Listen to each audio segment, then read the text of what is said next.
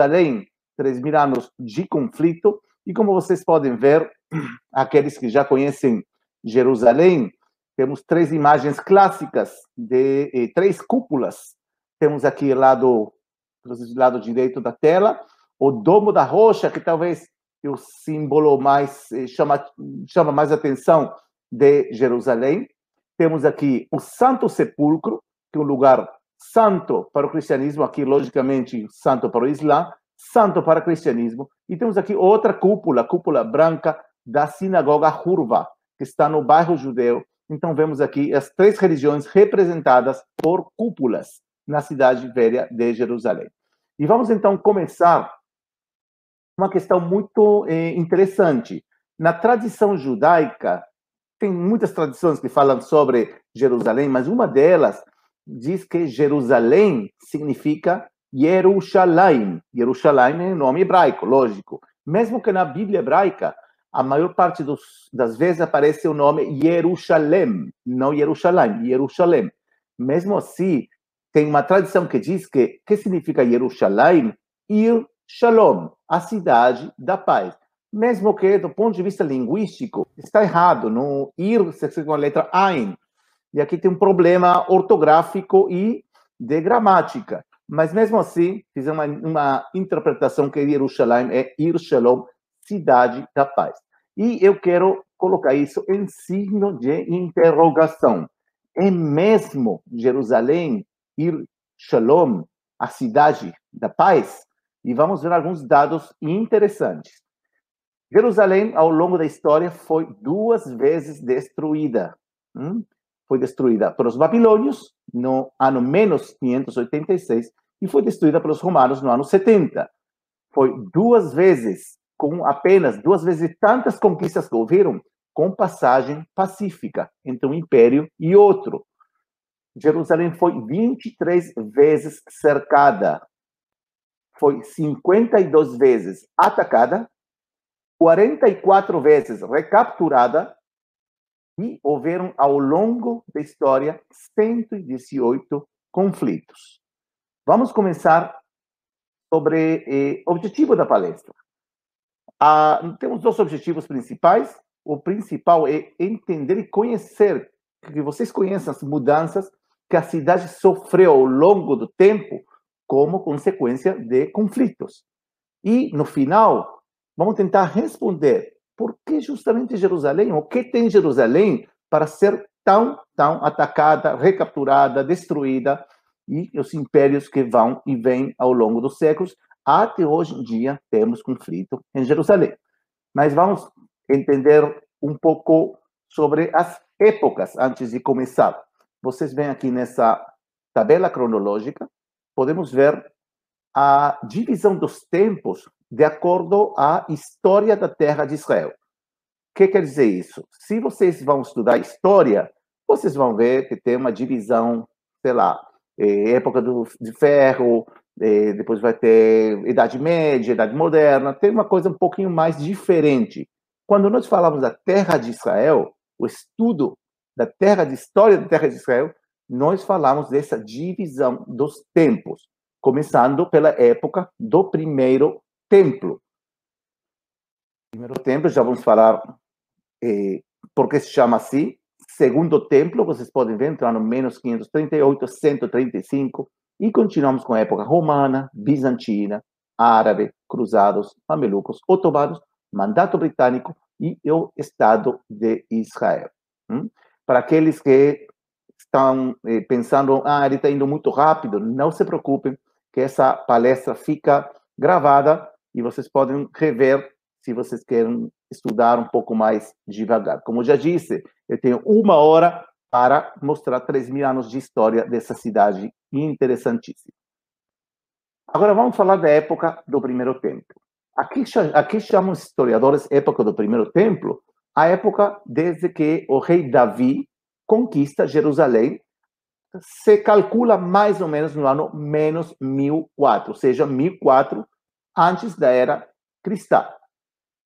Agora vocês vão dizer, mas Davi não construiu o templo. Eu sei que Davi não construiu o templo. Todos sabem que Davi não construiu o templo, mesmo assim, é um período da monarquia unificada. É a época do primeiro templo, o filho dele, Salomão, vai ser que construa, e termina essa época no ano menos 586, com a destruição dos babilônios. Vamos falar um pouco sobre como era Jerusalém que Davi conheceu. A Jerusalém que Davi conheceu, gente, e vocês podem ver, vamos começar pelo mapa aqui, vocês conseguem ver. Essa cidade velha hoje em dia, tá bom? Vocês veem a cidade velha de hoje em dia. A cidade de Jerusalém na época de Davi era isso aqui. O tamanho de dois estádios de futebol. Estou exagerando. É, na verdade, um estádio e meio de futebol. Tem um tamanho de 0,06 quilômetros quadrados. Uma cidade muito, muito pequena. Eu sei que talvez alguns de vocês estão decepcionados que Jerusalém imaginavam na época do rei Davi uma coisa gigante, mas não, é uma cidade bem pequenininha, vocês podem ver aqui. E vemos aqui uma reconstrução gráfica de como talvez era a cidade de Davi, sendo que aqui está o manancial do Gihon, a única fonte de água de Jerusalém, bem protegida, e aqui provavelmente a fortaleza de Sião, talvez palácio do rei Davi. Ok? Agora preste atenção uma coisa muito interessante. Jerusalém foi escolhida pelo rei Davi como capital por dois motivos. Um deles é que era uma região que era neutra entre as tribos, porque Davi estava em Hebron, Hebron era do, da tribo de eh, Judá, e Jerusalém estava entre a tribo de Judá e Benjamim, um lugar neutro para que as tribos não briguem entre elas. Então, Davi vai escolher um lugar que seja neutro por problemas, para evitar problemas políticos. Mas o segundo motivo, preste atenção, temos uma fonte de água aqui, Gihon, e temos proteção natural. Temos um vale aqui que se chama eh, o Vale Central, que hoje em dia é muito difícil de ver, muito difícil. Tem muita estrada, construção. Temos o Vale de Inon, hum, aqui vocês veem a piscina de Siloé, vemos o Vale de eh, Inon, e aqui vemos o Vale do Cedron. Então está muito bem protegida, muito profundo, muito difícil conquistar essa cidade. Onde está o ponto fraco da cidade? Na parte norte. Vocês podem ver aqui que é muito relativamente fácil entrar pelo lado norte, e por isso que a fortaleza de Sião e logo o templo que vai ser construído mais por aqui vai estar no lado norte, um lugar alto também que sirva como defesa.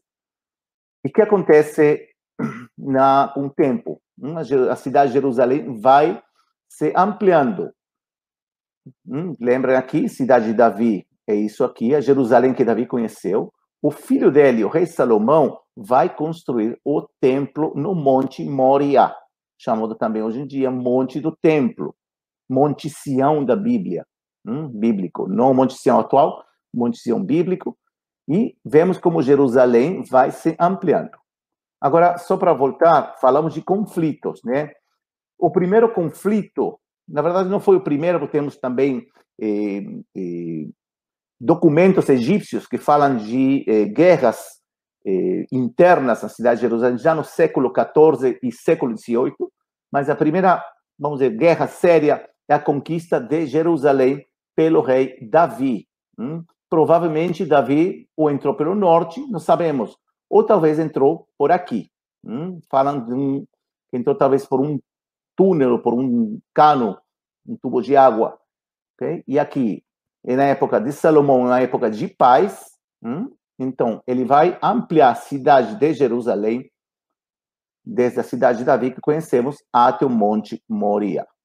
E vamos ter no ano 701, na verdade, já antes houve uma, eh, no ano 925, uma expedição do rei, do faraó egípcio Sisac, que não conquista Jerusalém, mas ele vai saquear a cidade de Jerusalém, o templo. Isso aparece também na Bíblia, e a expedição de Sisac também aparece em fontes egípcias, mesmo que as fontes egípcias não diz que ele conquista ou saqueia Jerusalém. O certo é que, a partir da expedição do rei Senaquerib, assírio, no ano menos 701, o rei Ezequias imagino que muitos de vocês ouviram falar, o rei Ezequias vai fazer o seguinte, preste atenção, ele vai construir um sistema de água, vocês lembram a piscina de Siloé, aqui, que aqueles que identificam com a passagem de João, o milagre eh, de Jesus com o cego, é aqui mesmo, piscina de Siloé. Ele vai fazer uma obra arquitetônica fantástica, que até hoje em dia eh, dá para ver, e vai levar água de fora para dentro, eh, ou seja, de, da, da, fonte de água para dentro da cidade. Hum? Para quê? Para proteger a fonte de água. E no ano 701, já Ezequias sabia que Senaquerib ia chegar, ele vai ampliar a cidade de Jerusalém. Hum? Lembram? Essa era a cidade de Davi, essa é de Davi e Salomão, e aqui vemos uma grande ampliação da época do rei Ezequias. O motivo pelo qual Ezequias vai ampliar essa parte da cidade tem duas explicações. Primeiro, queria se reforçar ante um iminente ataque do rei Senaquerib, porque Ezequias traiu ele, né? Parou de pagar o imposto que ele tinha que pagar, e também porque provavelmente que refugiados do reino do norte, do reino israelita, que foi destruído 20 anos antes, e muitos refugiados provavelmente vieram para essa região que vemos aqui, para Jerusalém. Então, ele vai ampliar essa cidade, vemos uma mudança muito grande da cidade de Jerusalém. O templo de Jerusalém passa a ser um lugar central a partir do rei Ezequias, porque Senaquerib, na verdade, ele não consegue conquistar Jerusalém. E a história da expedição do rei Senaquerib de Assíria a Jerusalém é a história bíblica mais documentada em textos extra-bíblicos, nos anais assírios, temos em fontes gregas, Flávio José fala também disso, ou seja, vemos que uma história em diferentes fontes que coincide com, não nos, todos os detalhes, mas na ideia de uma expedição e que Jerusalém não foi conquistada em coincide as fontes extras bíblicas com as bíblicas. Ok? Continuamos, só para vocês terem uma ideia de que vemos hoje em dia, aqui vemos o túnel de Ezequias, hum, talvez muitos de vocês já conheceram, só tem que baixar aqui e entra uma túnel de água até hoje em dia existe no manancial do Gihon, e aqui vemos se chama a muralha larga, que está no meio, no centro do bairro judeu da cidade velha de Jerusalém, também construída por Ezequias. Ano menos 586, mais um conflito em Jerusalém, a expedição de Nabucodonosor à Judeia, que foi a terceira expedição de Nabucodonosor à Judeia, a região da Judeia, sendo que nas outras duas hum, foram de advertência e também de exílio. O Nabucodonosor exilia muita gente de Jerusalém, só que no ano menos 586, a paciência de Nabucodonosor, o rei da Babilônia, acabou e ele decide já parar com os problemas que o reino da Judeia estava provocando e destrui a cidade de Jerusalém por completo. As, falamos antes, uma das duas vezes que Jerusalém foi destruída foi essa, a primeira vez, com Nabucodonosor, deixando a cidade de Jerusalém completamente em ruínas, totalmente em ruínas.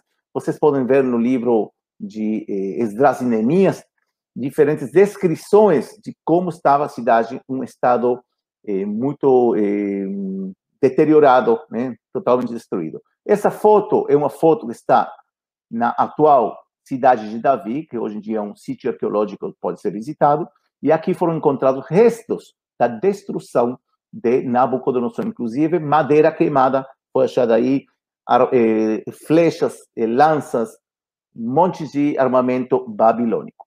Continuamos com mais eh, conflitos ao longo desses três mil anos e chegamos na época do Segundo Templo. A época do Segundo Templo se chama assim porque os que retornaram do exílio babilônico no ano menos 538, liberados pelo rei de, de Pérsia, o rei Ciro libera os judeus para retornar a Judeia e reconstruir o segundo templo, que eles vão fazer exatamente isso, reconstruir o segundo templo e vai chamar, vai se chamar todo esse período a época do segundo templo, dividido por quatro subperíodos que vemos aqui, né, dependendo dos anos. Período persa, helenístico, período hasmoneu, que são os macabeus, e o período romano anterior.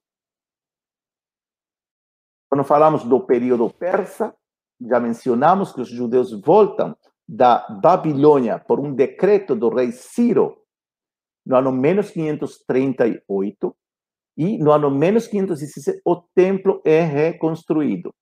Ne, eh, Neemias conta no livro de Neemias, na própria Bíblia hebraica, que ele teve que reconstruir a cidade. A cidade estava destruída e ele já chega quando o templo está reconstruído, só que o templo é um templo muito simples, muito modesto. A cidade de Jerusalém um pouquinho mais estreita da cidade que Davi, eh, da, da, cidade de Davi é tudo isso. Por que aqui não consegui construir Neemias? Porque estava tal o nível de destruição que ele teve que renunciar a essa parte e continuar um pouquinho mais para lá.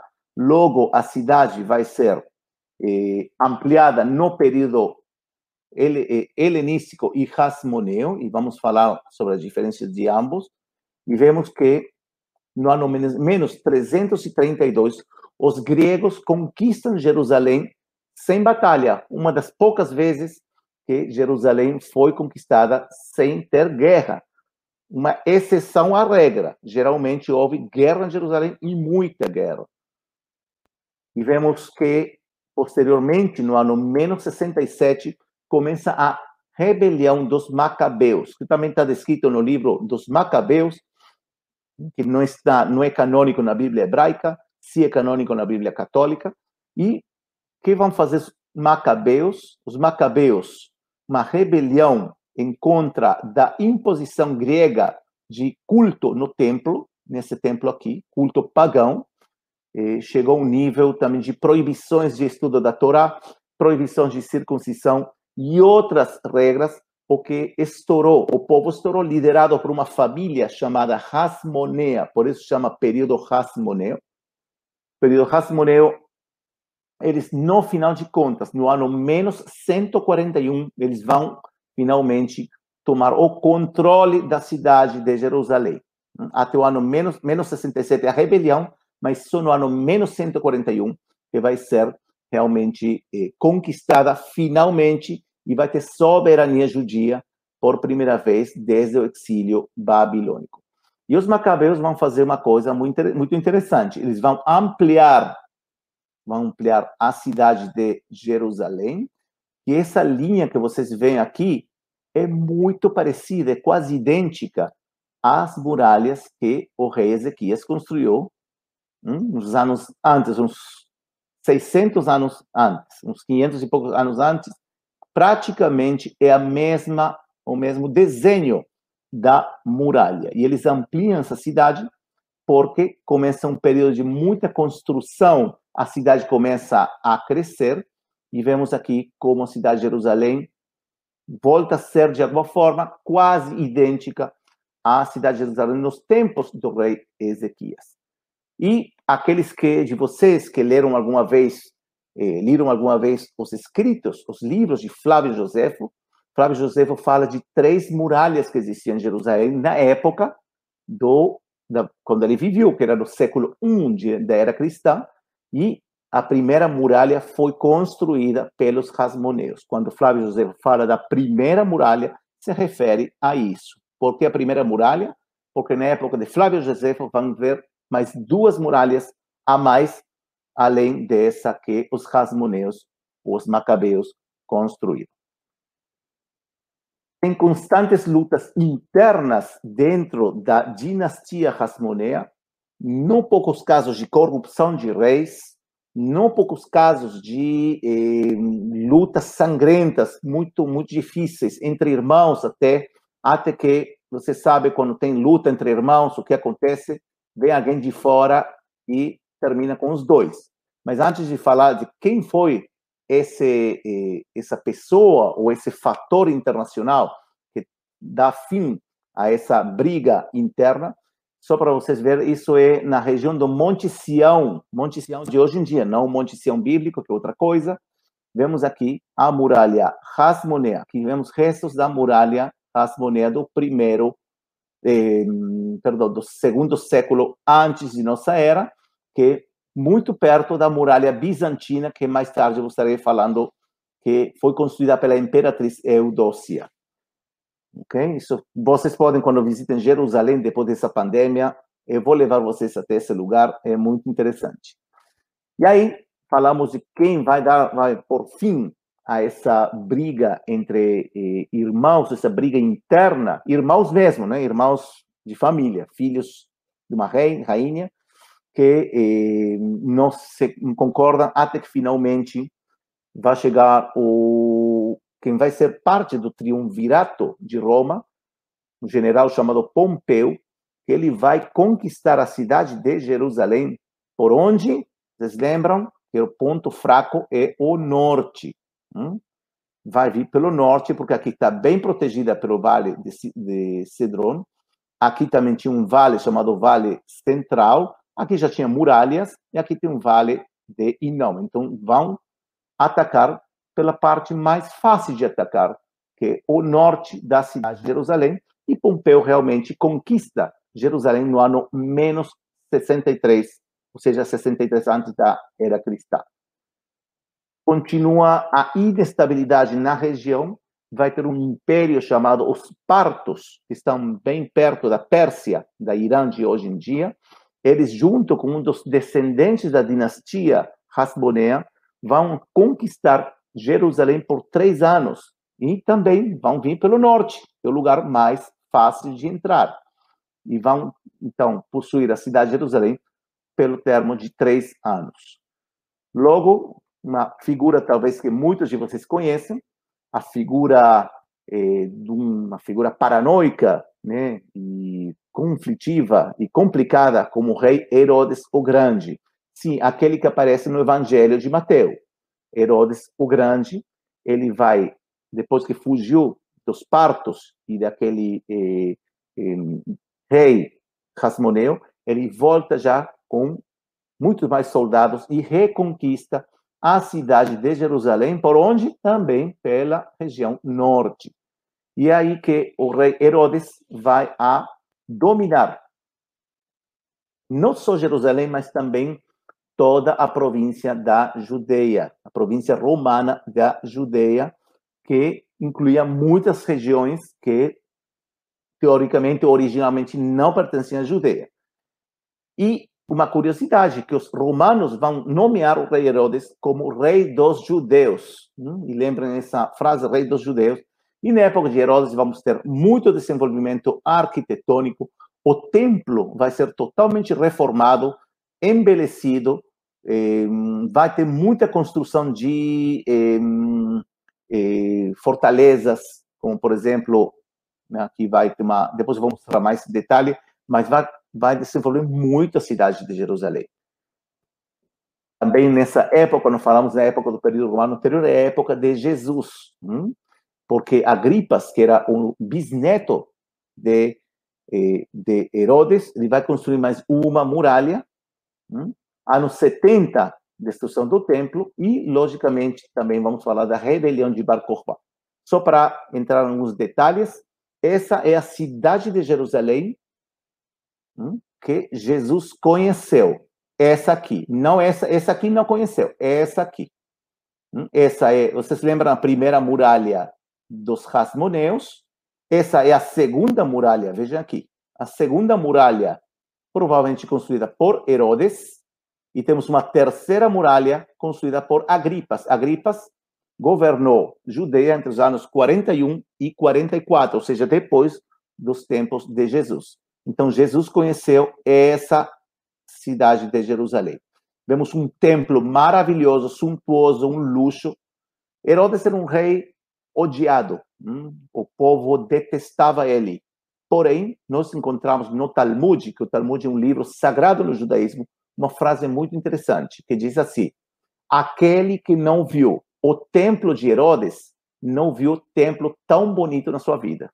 Ou seja, mesmo que o povo detestava o rei Herodes, sabiam reconhecer essa obra arquitetônica, que era pegar aquele templo que reconstruíram os judeus que voltaram da Babilônia e fazer disso uma coisa de luxo. Então, vemos aqui a esplanada do templo. Para aqueles que querem saber um pouquinho mais, aqui temos aqui o Muro das Lamentações, é aqui, mais ou menos, hum, Fortaleza da Antônia, as piscinas de eh, Bethesda, ok? Aqui tinha outra piscina, temos a piscina de Siloé, essa cidade de Davi. Presta atenção como a cidade de Jerusalém vai se desenvolvendo. Aqui já é um Monte Sião, que a partir da época romana começa a chamar Monte Sião. Esse é o Palácio de Herodes, provavelmente também Palácio de Pôncio Pilatos, e provável lugar de julgamento de Jesus. E vemos aqui a atual porta de Jaffa, de hoje em dia, aqui a porta de Damasco, de hoje em dia, e aqui vemos né, uma avenida central, que era a Avenida dos Peregrinos que subiam ao templo. Essa porta, a entrada sul, provavelmente por aqui que Jesus subiu, subia ao templo em diferentes ocasiões. Temos escalinatas, aqui umas escadas, os degraus para subir. Só para entender restos da época herodiana, vemos o Muro das Lamentações, que foi uma construção herodiana, que eh, servia como muro de contenção do templo que estava dentro, ou seja, do outro lado da parede. Vemos também essa, eh, essa eh, torre, provavelmente a torre de Hípicos, do Palácio de Herodes, que sobreviveu. Hoje em dia, esse é um lugar chamado Museu da Torre de Davi. Vocês lembram, falamos dos degraus que Jesus provavelmente subiu por aí? São esses aqui. Também são herodianos. Tinha aqui uma porta, e mais lá, não dá para ver aqui na foto, outra porta. Essa é a porta de saída, e mais para lá, a porta de entrada ao templo. Ou seja, esses degraus Jesus. Eu digo sempre, provavelmente, desculpem, mas porque eu não vivi naquela época, não temos fotos, não temos, mas nós imaginamos com uma lógica de detetive, investiga investigações, consideram que Jesus provavelmente devia caminhar por esse lugar, não tem outra opção. Temos também a piscina de Siloé, é outra obra de Herodes o Grande. Agora, anos 70 acontece uma uma das grandes tragédias do povo judeu até hoje em dia é lembrado com o jejum, que é a destruição do eh, segundo templo. Eh, disse que agora disse que tem um jejum chamado eh, na celebração de Tisha B'av, o nove do mês de Av, onde os judeus religiosos e observantes fazem um jejum de 24 horas em memória da destruição do segundo templo, que aconteceu quase dois mil anos atrás. E o que acontece aqui? Eu não vou entrar agora nos motivos da rebelião dos judeus contra Roma, mas a vida aqui em Jerusalém era muito complicada, muita eh, muita imposição de regras, muitos impostos, eh, era muito difícil para o povo, povo pobre. Então, e os romanos aqui com mão dura hum, governando, e os judeus se rebelam, e vai vir o general Tito, famoso general Tito, que logo ia se converter em imperador de Roma, no César, no César. E ele vai a conquistar a cidade de Jerusalém. Por onde? Pelo norte. Ele vai estacionar numa montanha chamada Monte Scopus, onde está atualmente a Universidade Hebraica de Jerusalém, e ele vai fazer todo esse caminho do Monte Scopus vai atravessar a terceira muralha, lembram a terceira muralha de Agripas? Vai atravessar a segunda muralha, hum? que provavelmente Herodes construiu, também a primeira muralha dos Hasmoneus, e vai destruir o templo de Jerusalém, a cidade vai queimar, vai massacrar pessoas, vai expulsar venda de escravos judeus para o mundo inteiro. Aí começa o exílio, o grande exílio do povo judeu ao longo da Europa toda, que logo depois vai ser na América, mas aí começa um grande exílio e foi uma tragédia. Flávio Josefo conta em detalhes o que aconteceu aí. Não vou entrar agora em detalhes, porque tem detalhes realmente macabros, mas coisas terríveis que os romanos fizeram e destruíram a cidade de Jerusalém. Restos da destruição nós podemos ver hoje em dia em Jerusalém, um lugar chamado Davidson Center, um, Centro Davidson, e vemos essas rochas aqui que estão como testemunha daquela destruição. Os, as rochas aqui, vejam as pedras, eram tão pesadas, tão grandes, que os romanos nem conseguiram destruir tudo. avançamos, pessoal, temos apenas dois mil anos faltando e temos meia hora, mas a gente vai conseguir. o que acontece depois da destruição do segundo templo no ano 70? A cidade de Jerusalém estava em ruínas, estava arrasada. Era realmente uma coisa horrível, terrível. Uma cidade linda, um templo maravilhoso, não tinha nada, só eh, restos de destruição. E no ano 130, já estamos falando da era cristã, 130, hum, vai vir um imperador chamado Adriano. O imperador Adriano ele vai fundar, vai criar uma cidade nova chamada Ilha Capitolina. Vocês podem ver aqui o nome Ilha Capitolina. Qual é a particularidade dessa cidade? Uma cidade totalmente romana, ou seja, que vai ter templos, vai ter banhos romanos, vai ter teatro e vai ter um monte de coisas que eh, são bem romanas. Por exemplo, vai no. Vocês lembram o templo? O templo está aqui. E prestem atenção como a cidade de Davi já não está mais. Acabou a cidade de Davi aqui. Não foi arrasado. E aqui vemos que eh, nas ruínas do templo, Adriano vai colocar uma estátua dele mesmo, logicamente, e também vai criar um pequeno eh, templo romano no lugar onde estava o Santo Sepulcro. Ou seja, perdão, lugar onde hoje em dia está o Santo Sepulcro. Eh, Adriano vai construir um templo de Júpiter, hum, aqui, e uma estátua de Vênus. Ou seja, e aí se acreditam que aqueles que acreditam que o Santo Sepulcro é o lugar onde Jesus foi crucificado e, e, e sepultado, argumentam que Adriano construiu aqui de propósito um templo bem grande, monumental, para fazer uma provocação aos judeus que seguiam a Jesus naquela época, que depois iam se converter na palavra ou na religião cristã. Ok? Então, isso aqui vai ter um acampamento da legião romana aqui, ou seja, vai construir uma cidade totalmente nova, com um cardo, cardo é uma avenida central, aqueles que visitaram Jerusalém talvez conheceram o cardo. Não é o, o cardo hoje em dia não é o cardo de Adriano, posterior. Temos aqui a porta da coluna e vemos aqui também outro cardo, hum, dois cardos, dois, duas avenidas centrais. Essa hoje em dia é a porta de Damasco. Okay? E o que acontece, interessante, como consequência dessa eh, criação de uma cidade pagã, mas principalmente, principalmente, que Adriano vai construir aqui um templo romano, uma estátua dele mesmo, isso vai gerar, provocar uma nova rebelião de judeus contra Roma. Já houve uma rebelião no ano 70, mas antes do ano 70 houveram muitas rebeliões pequenas. Também entre o ano 70 e o ano 132 houveram outras pequenas rebeliões de judeus contra Roma. Só que essa rebelião vai ser uma rebelião bem forte e vai durar três anos. Uma rebelião onde Bar Kokhba, que era o líder dessa rebelião, que ele era considerado por ele mesmo e pelos seguidores como o Messias. Hum? Ele já tinha uma figura messiânica, que no judaísmo daquela época, do Segundo Templo, a figura messiânica era uma figura nacionalista, no sentido que era uma figura que vinha a liberar o povo do, eh, do jugo romano, hum, da pressão romana. E Bar Kokhba vai se rebelar. Três anos depois, essa rebelião é duramente eh, reprimida pelos romanos, e no ano 135 já não existe mais focos de rebelião, acabou a rebelião, e vai acontecer uma coisa interessante. Não só que a cidade de Jerusalém, que vamos aqui chama Ilha Capitolina, e vai se continua chamando na época bizantina também Ilha Capitolina, mas também a região toda vai mudar de nome, vai ser chamado de Palestina. Hum, os romanos vão chamar em forma oficial esse lugar de Palestina no ano 135.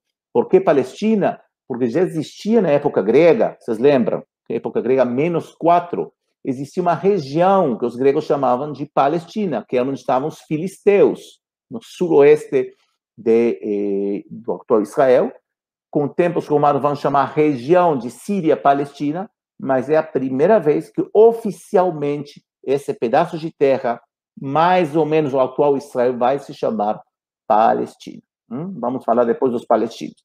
Vai ter muitas obras na cidade, muitos templos, mercados, cardos, etc. Não vai ter muralhas. Sabem por que não vai ter muralhas nessa época? Porque ninguém mexe com os romanos. Os romanos não precisam se defender, porque são o máximo. Ninguém vai tentar atacar os romanos. Então, não tinha muralhas na cidade de Jerusalém. Vemos algumas eh, imagens do arco. Esse é um arco do triunfo. Está na Via Dolorosa, em Jerusalém, da época de Adriano. Outro arco do triunfo na porta de Damasco. Essas, esse piso aqui também da época de Adriano, também, isso na cidade velha de Jerusalém, isso dentro de um convento chamado Ece Homo, que está em Jerusalém, na Via Dolorosa. E chegamos na época bizantina. Muitas pessoas se perguntam quem, quem eram os bizantinos. E vou explicar. Se você parava uma, um bizantino na rua e você chamava ele de bizantino, ele ia pensar que você está insultando ele ou está falando uma língua estranha. E ele ia dizer: O que você está falando? O que significa isso? Por quê? Porque os bizantinos não se chamavam bizantinos na época bizantina, se chamavam romanos. Os bizantinos, de fato, eram os romanos que se converteram ao cristianismo no século IV. Conhecem talvez a história de Constantino, de Helena, e a, praticamente a mesma cultura material, mesma língua, o latim, e, mesma cultura, só que em vez de ter templos para Júpiter e Vênus, vamos ter agora igrejas. E vemos aqui esse mapa maravilhoso, um mosaico, chamado Mosaico de Madaba, que foi encontrado na Jordânia, mosaico foi encontrado na Jordânia, que eh, é um mapa, logicamente, não científico, né, um mapa como nós conhecemos hoje em dia, que é um mapa da cidade santa, aonde tem um espaço bem grande ressaltado para a cidade de Jerusalém. Essa aqui é a cidade de Jerusalém. Temos um cardo aqui, vocês talvez viram no mapa anterior. Temos outro cardo aqui, certo? Aqui temos o Santo Sepulcro. Aqui temos uma igreja chamada Igreja de Nea. E aqui temos a porta, hoje em dia, a porta de Damasco, naquele então, talvez chamada, eh, alguns chamam, acredito, chamava a porta napolitana, e depois querem, eu vou explicar por quê, e que tinha uma coluna aqui. Hum? Se vocês entram no canal nosso de YouTube, tem um vídeo que eu fiz que explica esse mapa. Vocês podem ver aí as explicações.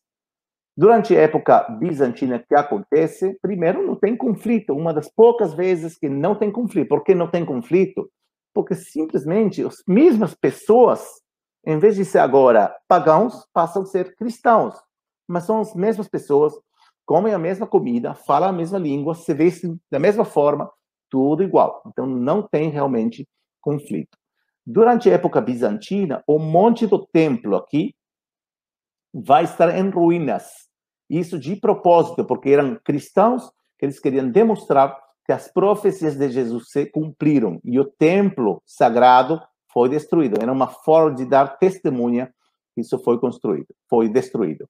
Vai aparecer nessa época a figura de eh, Helena uma massiva construção de igrejas, o Santo Sepulcro, ela vai construir, vai construir outras igrejas, vai desenvolver muito a cidade de Jerusalém. Helena era mãe do imperador Constantino, mas também vai aparecer outra mulher muito interessante, chamada Eudócia, a imperatriz Eudócia, que ela, não vou entrar agora na história dela, muito interessante, podem ler até em Wikipedia, que ela vai se estabelecer em Jerusalém ela era uma cristã, virou uma cristã bem assim, eh, firme, e vai desenvolver muitas obras, como, por exemplo, aqui na piscina de Siloé, que antes estava destruída, ela vai construir, vai identificar a piscina de Siloé, aqui, não aqui, aqui, e vai construir uma igreja. Vai construir também diferentes igrejas aqui, também de São Estevão, hum, por aqui, mais ou menos.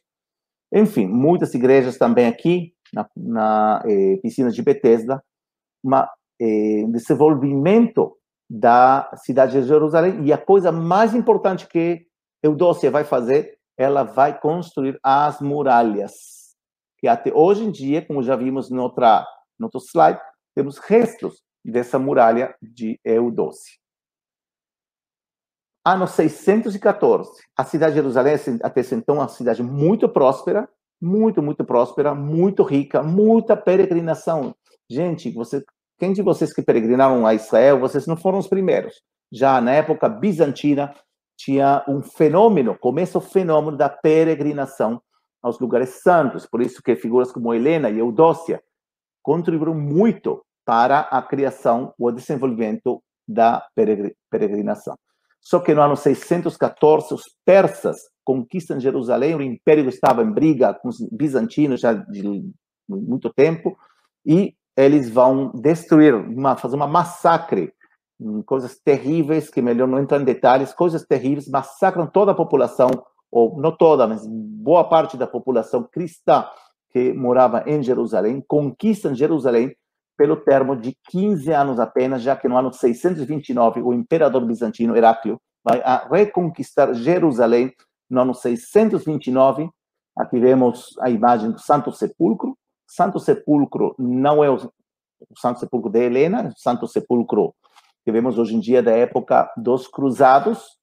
Hum? Século já foi reconstruído antes, mas os Cruzados principalmente vão a fazer eh, a maior parte da igreja. Vemos a imagem do cardo, cardo bizantino, por essa porta, a porta dourada, que de acordo à tradição judeu-cristã, por aí entrará o Messias. Hum? Mas por que mostramos isso aqui? Porque o imperador Heráclio, quando ele eh, reconquista Jerusalém, ele vai entrar por essa porta que hoje em dia está selada, está selada, está fechada, vários séculos foi fechada, entra por aí em uma entrada triunfal em Jerusalém. Chegamos na época muçulmana e vemos aqui, no ano 638, um novo império que nasce na região da Arábia Saudita. Os muçulmanos eles vão conquistar Jerusalém. Na verdade, eh, conquista Jerusalém em forma pacífica, entre aspas, porque se houve, houve um cerco na cidade durante dois anos, onde muita gente morreu de fome, de doenças, ninguém entrava, ninguém saía. Só que chegou uma hora que pediram para um tal califa Omar, que era o segundo dos califas, hum, dos quatro califas muçulmanos depois de Mahoma, que eh, ele vai conquistar Jerusalém, hum, califa árabe Omar ibn Khattab, hum, ano 638, o eh, patriarca latino chamado Sofronius, ele vai convidar ele a entrar no Santo Sepulcro para orar e o califa Omar vai rejeitar esse convite e eles vão criar uma mesquita que está por aqui, não dá para ver hoje agora, que chama Mesquita de Omar. A Mesquita de Omar não é essa aqui não. Mas o que vai acontecer durante essa época? Hum? quando Omar chega aqui, ele vai se emocionar muito. Sabe por quê? Porque o Islã considera Salomão como um dos profetas, o profeta Suleiman. Então, ele vai se emocionar. A primeira coisa, vai perguntar onde que está o templo de Salomão. E onde está o templo de Salomão, ele vai construir uma mesquita, chama, hoje em dia a mesquita de Al-Aqsa, hum, que depois foi chamada, foi chamada mesquita de Omar, mas foi um erro da história, não importa agora.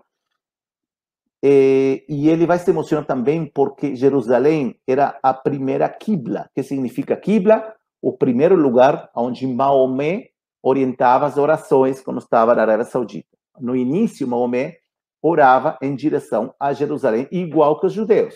Hum? Tinha uma influência judia também na visão de Maomé. E durante o século eh, VII, vai ser construído esse edifício que vemos aqui, chamado Domo da Rocha, que é a cúpula dourada, a Mesquita de Al-Aqsa, previamente tinha uma mesquita muito simples que o Omar construiu, mas ela vai se, vai não importa, vai ser destruída. A mesquita de Al-Aqsa, o Domo da Rocha, perdão, o Domo da Rocha, século VII, mesquita de Al-Aqsa, no início do século VIII. E uma coisa interessante, como vão chamar os muçulmanos, os árabes, a Jerusalém? Vão chamar de nome Beit al-Maqdis. Beit al-Maqdis. Quem sabe hebraico, talvez entendem que tem uma conexão com Beit ha-Mikdash que significa o templo sagrado. Então, então os árabes, que curioso, porque hoje em dia tem conflito árabe-israelense, os árabes já no século VII vão chamar a cidade de Jerusalém como Beit al-Maqdis, reconhecendo que antigamente estava aqui o Templo de Salomão. E, com o tempo, também vão chamar Al-Quds, que significa a Santa. Hum? Logo de muitas lutas internas muçulmanas, hum, a cidade de Jerusalém vai mudar de mãos de diferentes dinastias muçulmanas do Egito, vem de, da região do Iraque, diferentes regiões, uma briga por eh, controle da cidade de Jerusalém, até que no ano 1077 houve uma massacre de cristãos em Jerusalém, feita por um grupo de turcos, que também eram muçulmanos, que eh, isso eh, criou a, re, a reação da, do Vaticano, e no ano 1095, o Papa Urbano II, está na cidade de Clermont, em França, na França, ele vai chamar a uma cruzada. O que significa cruzada?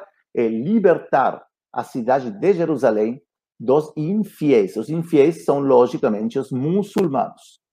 Logo de um pouco mais de três anos, os cruzados vão chegar no ano 1099. Adivinha por onde vão atacar? Vocês estão certos. Atacaram pelo norte. Porque, de novo, aqui tem vale, aqui tem vale, aqui tem vale. Onde não tem vale é aqui, é mais fácil de entrar. Por isso que sempre era mais fortificada essa parte. E os cruzados vão, antes de entrar a falar dos cruzados, algumas imagens da mesquita de Al-Aqsa. E os cruzados, hum, vocês podem ver os diferentes, eh, diferentes épocas. Os cruzados vão entrar, conquistar a cidade de Jerusalém, vão fazer uma verdadeira massacre de níveis de, eh, de morbosidade muito alto. Hum? Tem historiadores da época, tanto árabes quanto cristãos, que coincidem nos dados. Tem muitos detalhes sobre essa eh, conquista dos cruzados que falam que o sangue chegava até os joelhos e não era uma metáfora, era realmente rios de sangue, porque os cruzados entraram e massacraram mulheres, crianças, idosos, homens, tudo que tinha na frente. Inclusive, cristãos que moravam dentro de Jerusalém também foram massacrados, porque era, era uma orgia de eh, salvagismo, de selvagem, de crueldade muito grande, quando os cruzados entraram pelo lado norte, principalmente, hum, e aqui também pelo lado da porta, eh, perdão, pela porta de eh, Jaffa, aqui também, entrou pela porta de Sião, porta de Jaffa, chamada porta de Davi naquele então, e os cruzados vão a, eh, logo de quase eh, 500 anos que não tinha governo cristão, vão governar Jerusalém. O que eles vão fazer durante eh, essa época? Vão a construir muitas defesas, uma reconstrução massiva de igrejas. Eu acredito que muitos de vocês que visitaram Israel os guias devem ter falado, ou se vieram com a gente também, devem ter falado: olha, essa igreja é uma igreja da época dos cruzados que está reconstruída sobre uma base dos bizantinos. Isso é muito normal, porque os cruzados vão reconstruir muitas igrejas que foram eh, destruídas ou pelos persas ou pelos árabes. Vai retomar o fenômeno da peregrinação que tinha sido cortada, interrompida por causa da conquista persa e logo árabe, vão se criar na ordem dos templários, dos hospitalários, e nós vemos aqui a cidade de Jerusalém na época dos cruzados. Presta atenção.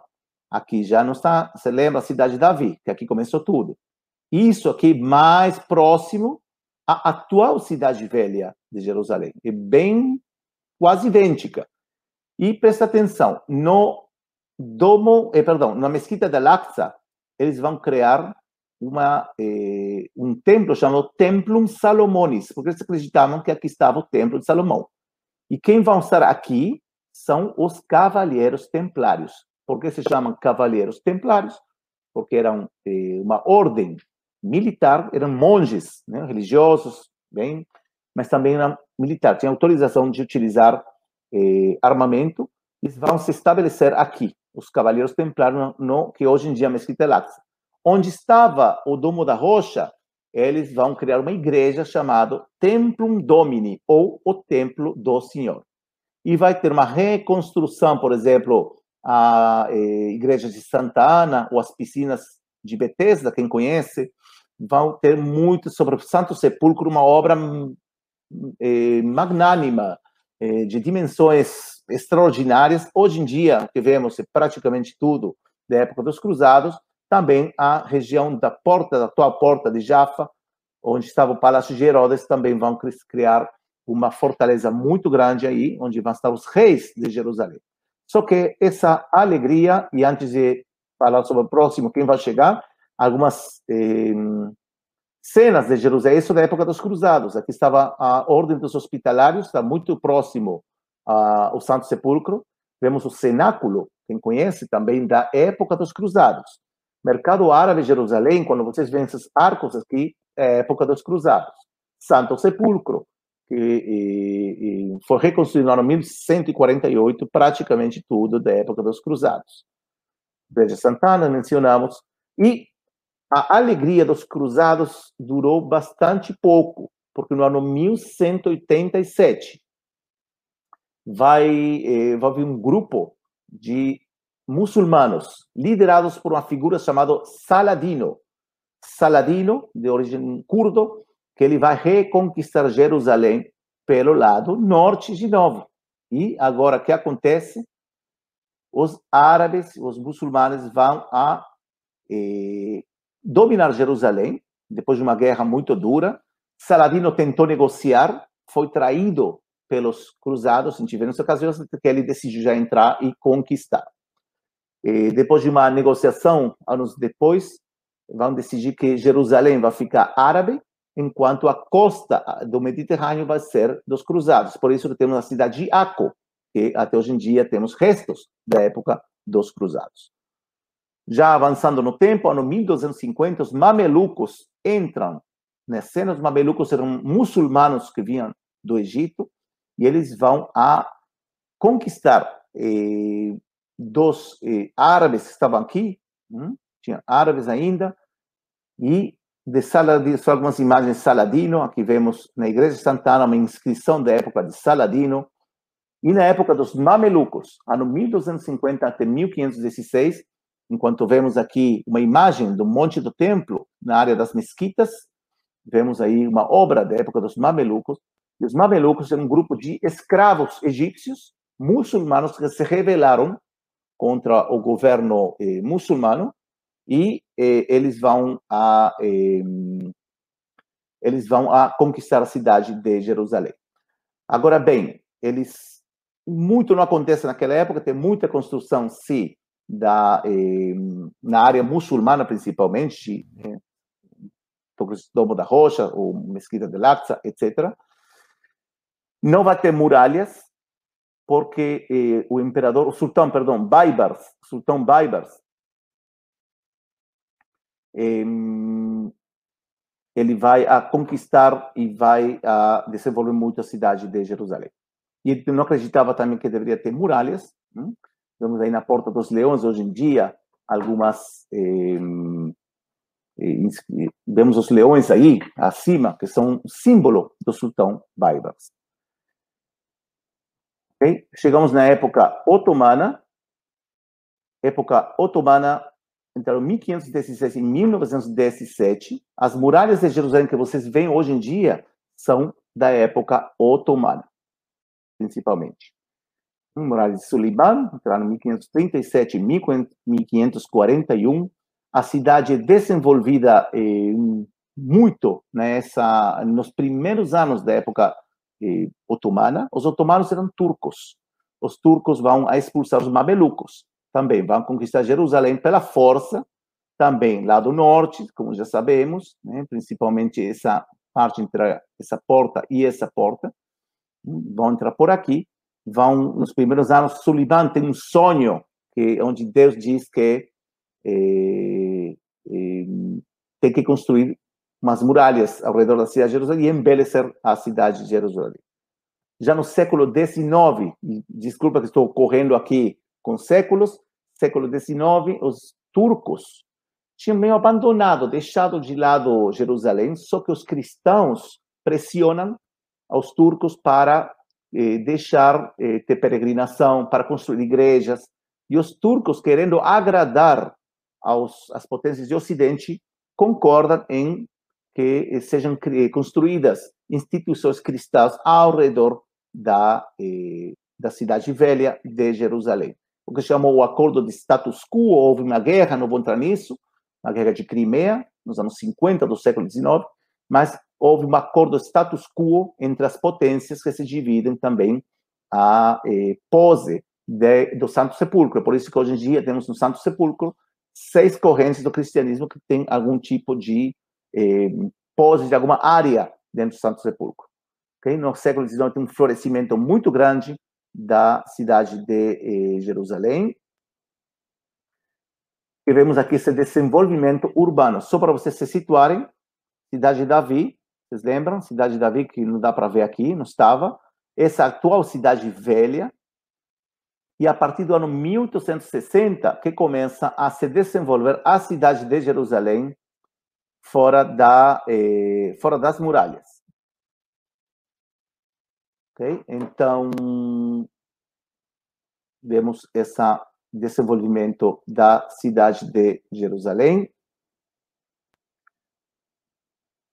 Mais desenvolvimento a partir do século fim do século XIX, início do século XX até que, e antes de falar isso, essa porta nova de eh, Jerusalém, do ano 1889, que foi aberta pelos turcos para que os cristãos possam entrar facilmente às igrejas que estão perto eh, da região, principalmente o Santo Sepulcro. Na abertura da porta Jaffa, no ano 1898, por motivo da visita do eh, imperador eh, do imperador alemão. Agora bem, chegamos já quase na modernidade, no século XX, estamos na modernidade, estou dizendo quase nos dias. no ano 1917, os britânicos conquistam, a, naquele então, a região da Palestina, hum, e vai começar o que se chama o mandato britânico. E prestem atenção que o mandato britânico o que eles chamavam Palestina é a atual Israel e a atual Jordânia. Isso era chamado um mandato britânico de Palestina, porque as regiões, por exemplo, o nome Palestina vai mudando de século em século de acordo com os interesses, né? Então as fronteiras vão se moldando de acordo com os interesses das potências e nesse momento vai eh, entrar em 1917, 1922 isso vai ser um mandato britânico sobre a Palestina, sobre toda essa região. Aqui vemos uma cena do discurso do general Allenby, que foi o general que conquista Jerusalém. Ele entrou eh, montado num cavalo, eh, eh, ou seja, desce do cavalo antes de entrar na cidade de Jerusalém. Ele desce do cavalo, por quê? Porque ele era um cristão muito, eh, muito crente ele disse: o único que pode entrar montado a Jerusalém é unicamente Jesus. Eu não sou quem para estar entrar montado na cidade santa. Então ele vai entrar essa entrada do Museu da Torre de Davi, quem conhece, e aqui ele vai pronunciar um discurso chamando a paz entre todas as religiões, e a coexistência e convivência.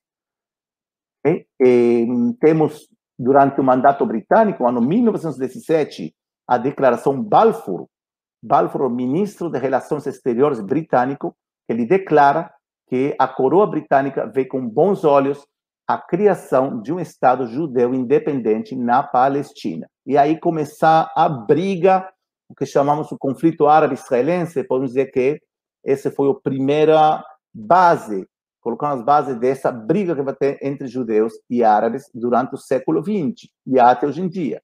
Ano 1922, Jordânia recebe independência, já para de ser parte desse mandato de Palestina, e o mandato britânico sobre a Palestina, oficialmente a partir do ano 22, só o, atual Israel. Hum? Existe um desenvolvimento intensivo, uma guerra civil entre eh, judeus, árabes e britânicos, dependendo da época. Os britânicos jogam, brincam né? dão um pouco para os árabes, outro pouco para os judeus, estão dando para um, dão para o outro, rejeitam um, rejeitam outro, dependendo das épocas. É como um pai que beneficia um filho em eh, a conta do outro filho, e de repente beneficia outro, e aí tem briga entre os dois, e tem uma verdadeira guerra civil. Nessa época, justamente uma época de florescimento do, eh, do assentamento judeu em Jerusalém e na terra de Israel ou Palestina naquele então. Museus, a Universidade Hebraica de Jerusalém criada nessa época, hospitais, ruas, trens, etc. Já chegamos no Estado de Israel atual e que nasce no ano 1948, logo de eh, constantes lutas entre árabes e judeus, produto dessa falta de decisão dos britânicos. Por certo, os britânicos, quando falam de mandato, eles tinham um mandato de criar aqui um Estado judeu e um Estado árabe.